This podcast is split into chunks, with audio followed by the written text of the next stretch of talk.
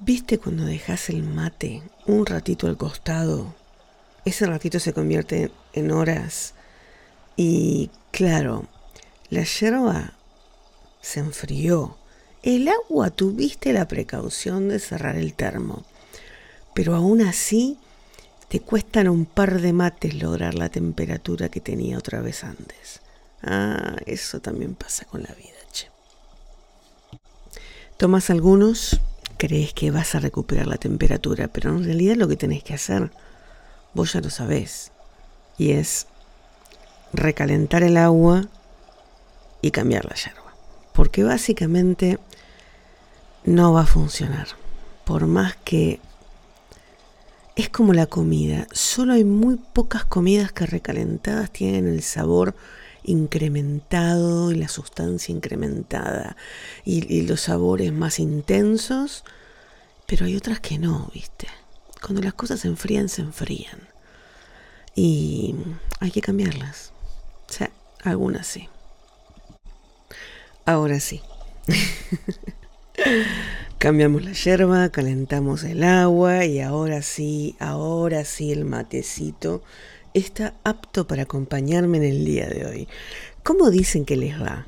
Pasó un tiempito, ¿no? Pasó un ratito. Sí, lo sé. Pasó un ratito. Confirmemos con el clic de la lapicera. Pasó ratito. Sí, pasó el verano eh, en este lado de en la latitud norte del planeta. Y claro, esto conlleva a que la gente esté entretenida haciendo cosas eh, afuera porque es verano y está buenísimo.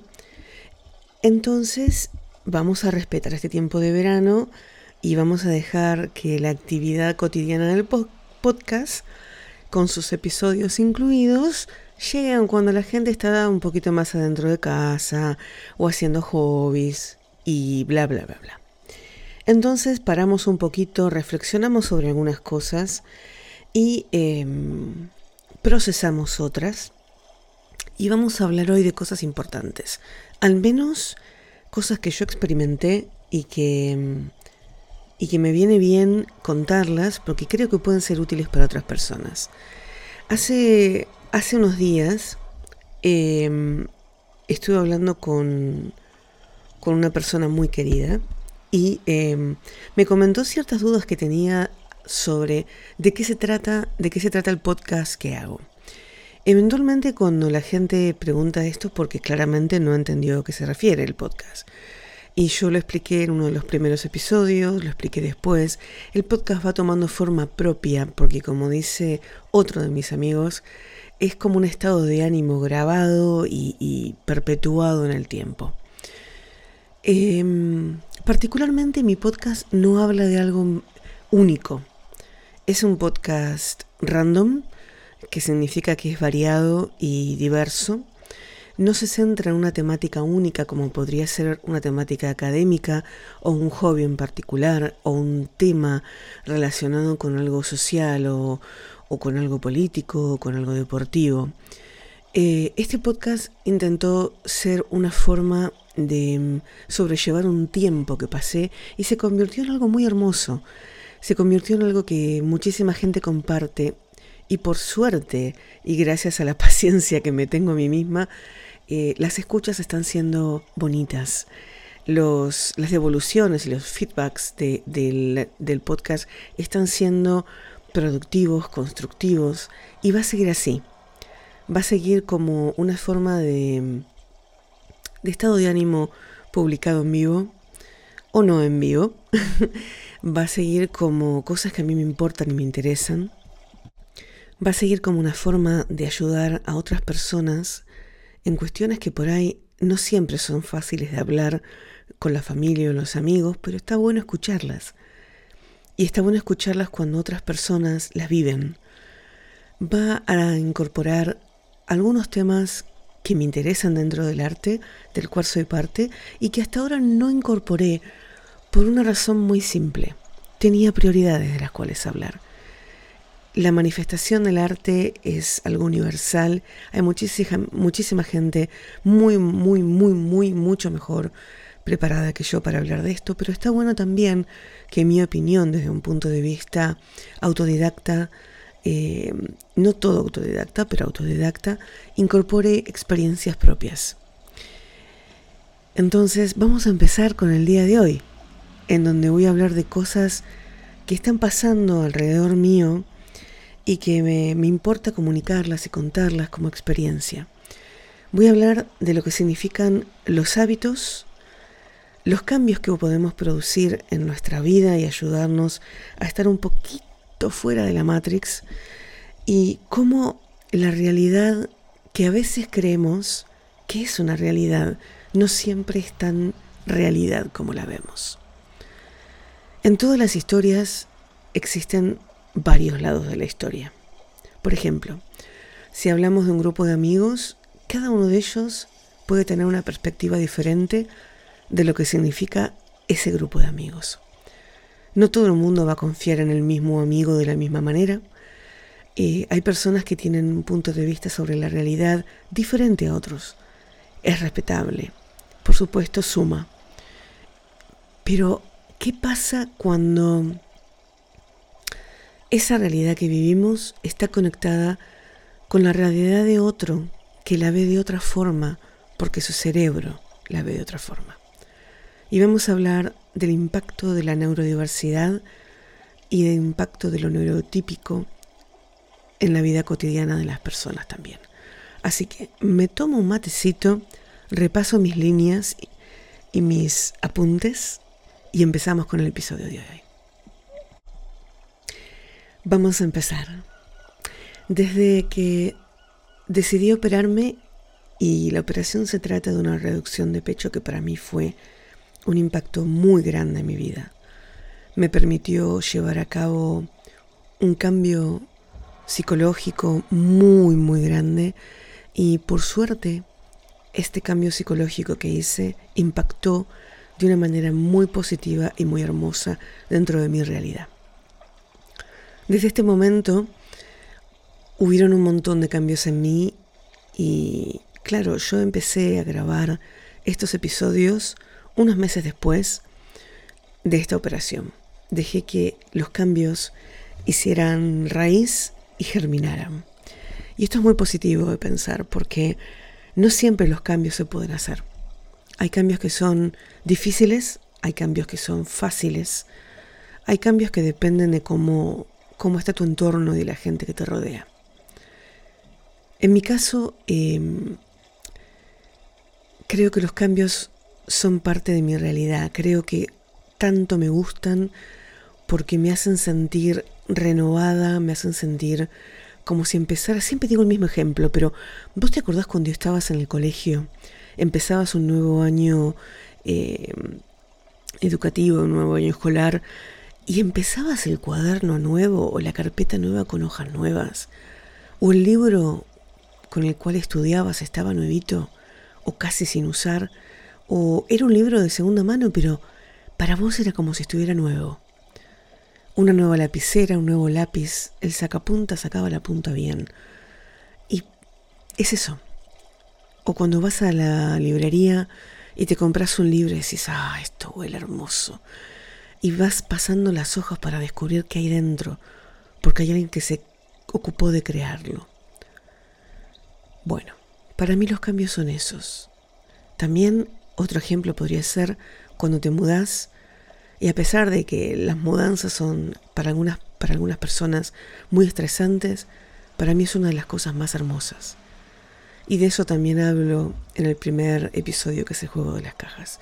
Si querés revisarlo, revisarlo y quizás tendría que hacer una actualización de ese episodio. Bien, vamos a continuar hablando de esto. Lo nuevo de empezar en un nuevo lugar, en un lugar que está vacío, limpio, hermoso.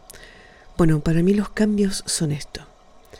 Y claro, cuando hablo de esto, lo que quiero decir es, es tan profundo y tan hermoso que cómo no me voy a animar a cambiar. Bueno, vuelvo después de dejar que mi vecino cargue el agua, seguro que en su kettle para poner el té del mediodía Sí, porque es mediodía. y vamos a continuar. ¿Qué son los hábitos? Los hábitos son algo que está en tu vida en un contexto cotidiano y que lo repetís constantemente porque es algo que te gusta, que te hace bien o que lo encontrás útil en tu vida diaria. Algunos hábitos son productivos, otros no tanto. ¿Y a qué me refiero con esto? Hay hábitos que tenemos que son saludables, como tomar agua e hidratarnos todo el tiempo, como salir a caminar, como hablar con amigos. Bueno, eso sería más una relación que un hábito, pero eh, como comer saludable, como elegir comer saludable, como hacer deporte o tener un hobby o una actividad, teatro, música, algún deporte en grupo, leer, dibujar, para algunas personas es un hábito, crear, escribir. Hay miles de hábitos. Coleccionar. Hay otros que no son tan saludables. Hay otros que implican mantenernos con la atención en un entretenimiento que hace que el tiempo pase y no nos demos cuenta. Y el problema está ahí, cuando no nos damos cuenta. Cuando estos hábitos tienen que ver con, con lo que para mí pasó a ser la transformación de la caja boba o la televisión a tener el entretenimiento a la mano. No vamos a juzgar tampoco, ¿no? La televisión tiene alguna programación que se supone que podría ser interesante, como documentales o programas de investigación que, que dan información y que te educan. Mucho otro no realmente, no es útil. Y los programas de noticias normalmente están controlados por instituciones que deciden qué es lo que van a transmitirte. Pero cuando la pantalla tonta o la caja tonta pasó a estar en la mano de las personas, la cosa se volvió un poco más complicada. Porque un aparatito está en tu mano reemplazó tu cámara de fotos, tu calculadora, el mapa que usabas para viajar, el teléfono, el despertador, el reloj que tenías en tu muñeca. Y esto, la música, perdón, esto tengo que acotarlo, reemplazó la música, reemplazó poner el CD en el reproductor o el cassette en el reproductor. Y esto ahora se está poniendo mucho más serio porque lo que eventualmente nació como una red social, o sea, una herramienta de comunicación social entre personas, y de información se transformó en una herramienta que hoy está siendo casi más peligrosa que un cuchillo con doble filo. Y estos hábitos están generando un exceso de dopamina en las personas y una adicción a quitar el aburrimiento, quitar la capacidad creativa y entretener la cabeza y esto no siempre es saludable. El entretenimiento solía ser algo que hacías con tus sentidos, con tus manos, con tu cuerpo, con tus ojos. Hoy el entretenimiento pasó a ser algo que alguien hace para vos, para entretenerte y captar tu atención. Y que cuanto más vistas tengan, más poderoso es. En este caso, para mí, eh, cuando descubrí que esto era así y que yo no tenía tampoco demasiado control de lo que pasaba en el aparatito que yo también tengo, empecé a darme cuenta que había cosas que tenían que cambiar, porque eventualmente este aparatito no me estaba haciendo bien. Paréntesis de por medio, yo fui una de las primeras personas que eh, que fui pionera en el descubrimiento de todas estas cosas, ¿no? Fui pionera porque le hacía las cuentas de correo a mis amigos en principios del 2000. Eh, era la primera en usar cosas como un MP3, Era la primera en descubrir cómo hacías una descarga directa sin que se te infecte la computadora de virus. Eh, fui una de las primeras que utilizó dentro de mi grupo de amigos o de mi gente conocida los chats en los cuales conocí a varias personas. Y fui una de las primeras en que en que trabajaba con computadoras que había que programar para que funcionaran. En ese momento todavía la tecnología estaba al servicio del hombre y no el hombre al servicio de la tecnología como está pasando hoy. Y eso asusta, eso te, te pone en un lugar de vulnerabilidad bastante grande y como dijo en un podcast de otra persona, un señor con mucha información adentro, lo que está pasando es inevitable, va a suceder la inteligencia artificial va a tomar poder sobre nuestras vidas y no va a pasar dentro de 10 años, está pasando ahora. Entonces, volvamos a los hábitos. ¿Qué pasó desde que llegué a Argentina? Pasó que descubrí que había un montón de cosas que estaban haciendo de mi vida algo no tan positivo y que estaba muy pendiente en mi cabeza de cosas que en realidad no debería haber estado pendiente. Entonces, como me gusta cambiar, me gustan los cambios, empecé a observar qué cosas no me estaban siendo sanas. Lo primero es que encontré que mi exceso de peso no estaba siendo saludable y no me estaba permitiendo hacer cosas como caminar una cantidad de millas que yo necesitaba caminar, hacer ejercicio físico que necesitaba hacer, y eh, relacionarme con la gente de una manera mejor, sin sentir este fantasma que los que tenemos exceso de peso a veces sentimos como ese juzgamiento que no se dice pero que está en la mirada del otro. Hay mucha gente que podría decir, bueno, ¿qué te importa lo que piensen los demás de vos? Sí, sí, a veces es importante. No siempre, pero a veces es importante. Porque habla de vos también. Habla de cómo vos ves tu vida, cómo vos vivís tu vida. No todas las personas que tienen exceso de peso la tienen simplemente porque comen. Algunas personas tienen exceso de peso porque tienen un problema eh, de salud y no pueden lidiar con esto de esta manera eh, fácil o de una manera en que hacen un par de cambios y ya está. No, no todos. Lamentablemente hay personas que necesitan ayuda médica, y psicológica para poder ejercer cambios en su vida que les ayuden a mejorar. Otras tienen problemas de conducta y necesitan también ayuda terapéutica. Básicamente casi todo el mundo hoy necesita ayuda terapéutica. Pero bueno, en mi caso, aparte de, de hacer terapia, necesité hacer un cambio en mí. Entender por qué mi cuerpo, aparte de tener sobrepeso, cómo funcionaba esto. Y lo hablo en uno de los episodios, hablo de cómo saber qué cosas que comía eran no saludables para mí, aparte de la diferencia entre la comida saludable y la comida basura y la comida rápida, qué cosas mi cuerpo no toleraba.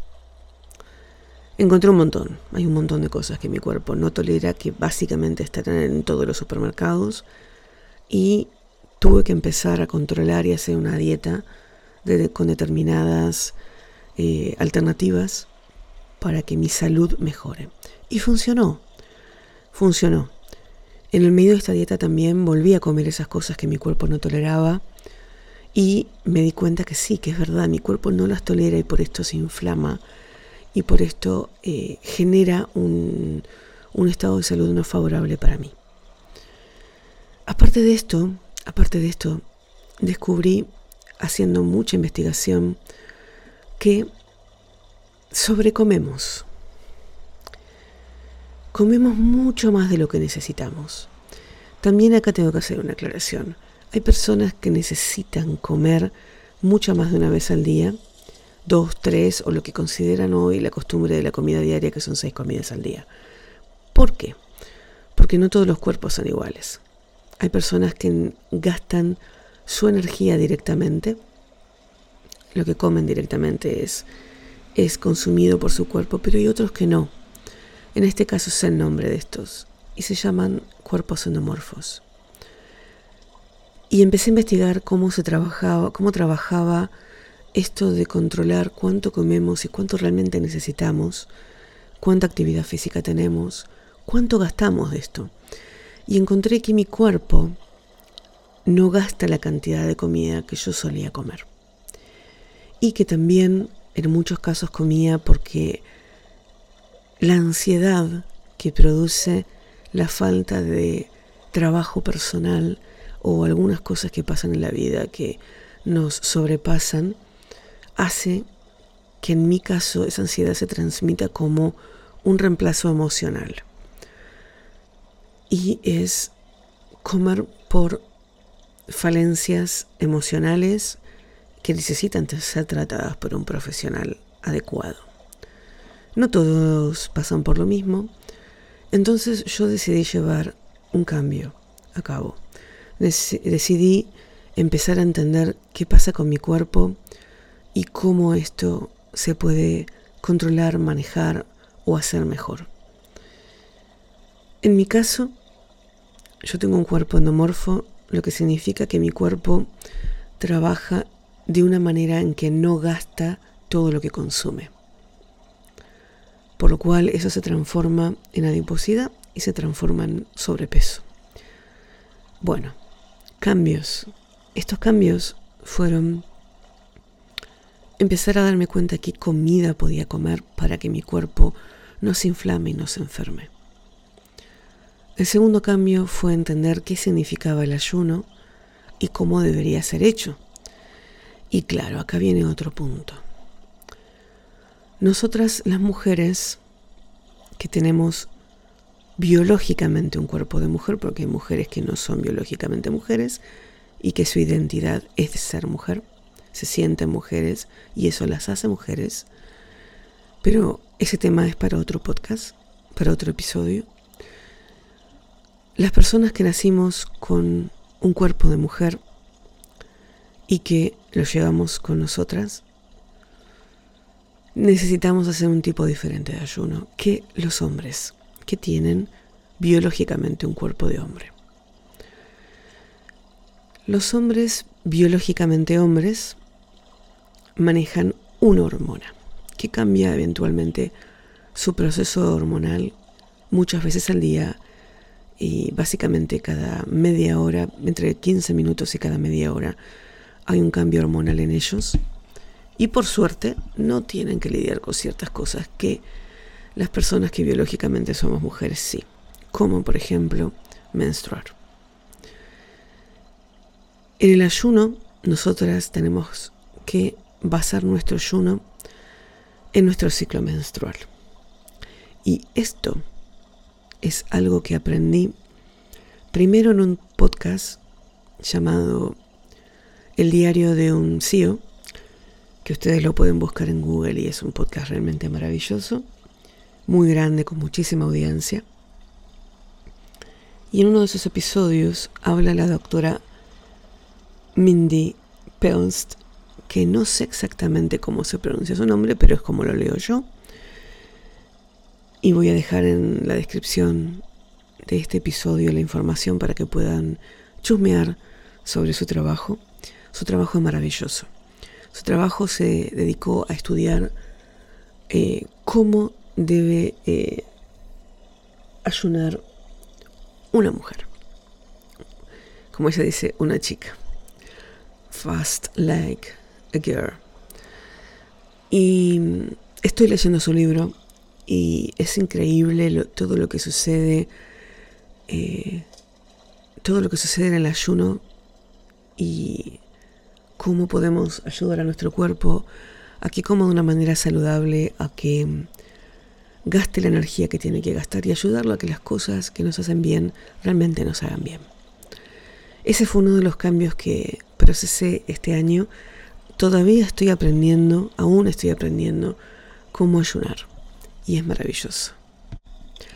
Dentro de los beneficios del ayuno existe algo básicamente muy importante que es no mantener al cuerpo todo el tiempo haciendo un proceso digestivo. Esto es maravilloso porque cuando estamos todo el tiempo comiendo, estamos forzando a nuestro sistema digestivo y a nuestro cuerpo a generar resistencia a la insulina por todo lo que comemos de más, sobre todo hidratos de carbono. Em, el proceso digestivo es algo que lleva mucha energía dentro del cuerpo porque básicamente tenemos más células dentro de nuestro estómago y de nuestros intestinos que dentro de nuestro cerebro, por lo cual hay una teoría que habla de que tenemos dos cerebros, el cerebro que está encima de la cabeza y el otro que está dentro de nuestro intestino. Y claro, eh, muchas cosas que sentimos eh, pueden pasar a veces por nuestro, por nuestro intestino y nuestro sistema digestivo. Y eso no es raro, pero cuando recibimos una mala noticia lo primero que sentimos es que se nos cierra el estómago. ¿A que sí? Y sí, claramente. Y también cuando nos enamoramos sentimos que hay mariposas en el estómago y eso no es extraño porque claro, nuestro sistema eh, de endorfinas endocrino eh, eh, suelta millones de hormonas y millones de sensaciones. Y sí, señoras y señores, hay que cuidar la pancita un poquito más. Bueno, en definitiva, este fue uno de los cambios, de los primeros cambios que hice en este 2023 y está funcionando bien. Hay momentos en que por supuesto, el ayuno cuesta más y hay momentos en que cuesta menos. Y hay momentos en que no es necesario hacerlo de acuerdo a eh, cómo se generan, cómo se manejan las hormonas en el cuerpo biológico de una mujer. Y bueno, vamos a pasar a lo siguiente. Bien. Lo siguiente fue que empecé a buscar la forma de cambiar mis hábitos de dormir. Em, siempre, fui, siempre fui una persona que tuvo, que tuvo muy buen estado para dormir. Y que, muy buen estado, no, perdón, muy buen ánimo para dormir. Y cuando necesito dormir, duermo. No soy el tipo de persona que se aguanta el sueño y sigue y sigue y sigue y después quedo destrozada. No, no, no, no, no, no. Cuando necesito dormir, puede haber un terremoto que yo duermo porque para mí si no me pongo de muy mal humor. Hay personas que se ponen de muy mal humor cuando no comen y tienen hambre. Bueno, en mi caso es con el sueño, me pongo de muy irritable. Eso es para otro episodio también, el tema del sueño. Pero en este momento voy a hablar de cómo hice mis cambios en el dormir. Lo primero es que empecé a buscar cómo sería más saludable dormir y claro, me encontré con un montón de contradicciones. Me encontré con la de contradicción de lo mejor para dormir es un colchón súper cómodo, súper fuerte, ancho, hermoso, que te permita descansar saludable. Para algunas personas funciona. Personas con problemas de articulaciones, personas con problemas de movilidad, tienen y necesitan que usar un colchón súper grande, ancho, elevado, porque es la necesidad que esas personas tienen. Bueno, mi cambio fue exactamente lo opuesto. Yo tenía un futón y básicamente ese futón era un artefacto bastante pesado que yo armaba y desarmaba cada día y hacía la cama cada día para poder dormir. Y me di cuenta que después de un tiempo, claro, el futón es un, es un elemento que se usa para recibir visitas y dormir por unos días y después puede funcionar como un hermoso sofá, pero que eventualmente no es para todos los días. Bueno, utilicé este futón durante aproximadamente un año, un poquito menos. Y no, chicos, no, no, no. No, el futón no es para dormir todos los días, básicamente no. Es algo eventual. Eh, empecé a tener dolores de, espalda, problemas de contracturas en el cuello y la verdad que sí, todo muy bien, pero no. Y empecé a investigar, empecé a investigar eh, dónde son los lugares donde mejor duermen en el mundo y cómo dormían las personas hace mucho tiempo en la historia. Y mm, claro, los mejores lugares donde duerme la gente en el mundo son los lugares donde la gente duerme en el suelo. donde la gente duerme en un espacio que está limpio, que está muy cercano al suelo porque cuanto más cercano al suelo estás, más cercano a la tierra estás. Y la gravedad te pulsa para abajo, ¿viste? Eh, la gravedad te, te, te trae al suelo. Y en esto empecé a buscar qué culturas dormían en el suelo. Y encontré que una de las culturas más y de las tradiciones más hermosas que tiene Japón es vivir constantemente en el suelo. Bueno, básicamente es muy conocido esto de que los japoneses comen en el suelo, tienen una cultura basada en estar en cuclillas, en estar eh, con las rodillas en el suelo, tienen la costumbre de caminar muchísimo, tienen la costumbre de eh, unos desayunos diferentes a lo que se hace en, en Occidente y eh, tienen la costumbre de dormir en el suelo la mayoría de ellos, o muy cerca de él al menos.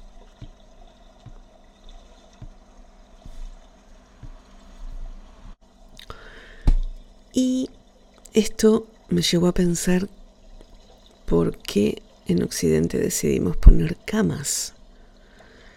Y las camas empezaron, empezaron con, con la realeza, empezaron con los reyes, en donde dormir en el suelo tenía que ver con la gente que trabajaba en el campo o tenía um, oficios, o la gente que era pobre.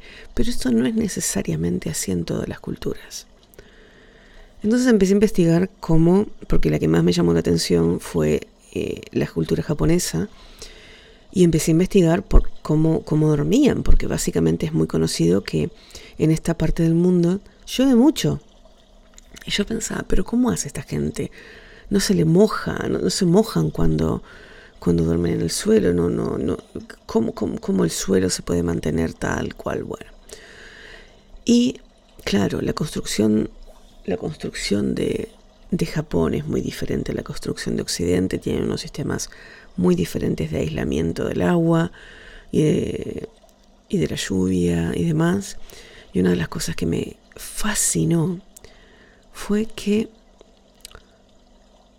duermen en algo llamado tatami. T-A-T-A-M-I, tatami. Y empecé a investigar tipos de tatamis, cómo, cómo se construyen, cómo se hacen. Esto es larguísimo de explicar. Pero básicamente el tatami es una estructura que se pone en el suelo y que está construida con lo que es eh, caña, caña y vegetales eh, que existen en Japón que se secan y que, se, y que son flexibles de manera tal que se puede construir una estructura como tejida y que tiene un olor maravilloso y que esto sostiene, se sostiene de una manera increíble y que también se puede usar encima de esto. Hay gente que duerme directamente sobre el tatami porque es realmente hermoso, tiene un olor increíble y relaja muchísimo.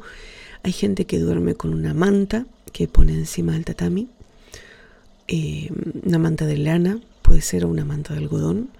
Hay gente que pone una especie de colchón mínimo. Hablo mínimo y hablo de 2, 3, 5 centímetros de grosor. Hay gente que... Hay diferentes estilos, que duermen básicamente con varios de estos colchoncitos encima y la estructura es tan maravillosa que es lo suficientemente flexible para soportar el cuerpo y lo suficientemente dura para sostenerlo. Bueno, entonces adquirí uno de estos, compré un colchón mínimo